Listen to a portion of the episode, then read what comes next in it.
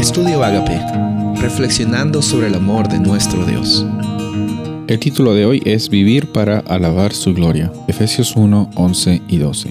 En Él hemos obtenido también una herencia, habiendo sido predestinados conforme al plan que hace todo según el propósito de su voluntad, para que nosotros, que fuimos los primeros en Cristo, seamos para alabanza de su gloria. En el pasaje que acabamos de leer, encontramos que el autor Pablo está siempre motivando a esta iglesia de Éfeso a primero reconocer que ellos tienen una herencia.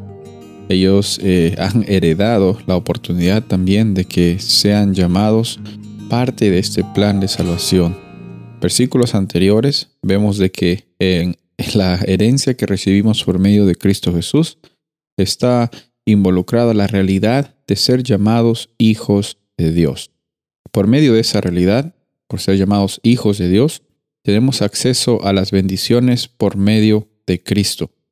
Y sin importar las circunstancias que nos encontramos, podemos saber de que esa realidad nunca se va a alejar de nosotros, en la medida que nuestra experiencia también esté conforme a esa realidad, en la manera que nosotros caminemos por fe en el día a día, confiando de que esa es la verdad, no confiando de que mis circunstancias son las que definen mi, vida, no confiando en que lo que me falta es lo que necesito tener realmente en, en un aspecto material, sino cómo es que yo estoy viviendo un momento a la vez en el presente, viviendo para alabar su gloria.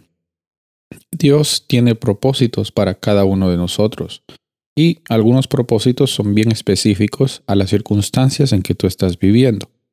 Son situaciones que a veces tú no sabes lo que va a pasar o a veces tú tienes una idea un poco más acertada de tu futuro. Sea como fuere tu específica circunstancia, podemos tener la certeza de que Dios tiene planes, tiene planes específicos, pero también tiene un plan grande para toda la humanidad. Y en ese plan de salvación que involucra a toda la humanidad, lo más importante, lo más primordial, es la experiencia del vivir el presente. No es solo esperar un futuro en que Jesús venga y que vivamos con Él para siempre, que es algo que sí iba a suceder.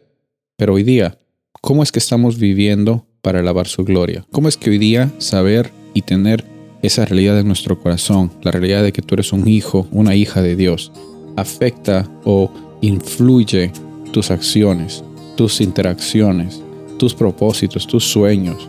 Eh, ¿Cómo es que esa realidad está transformando tu vida por medio del Espíritu Santo y cómo es que esa realidad que está transformando tu vida, como estás alabando la gloria de Dios, también puedas transformar la vida de personas alrededor tuyo.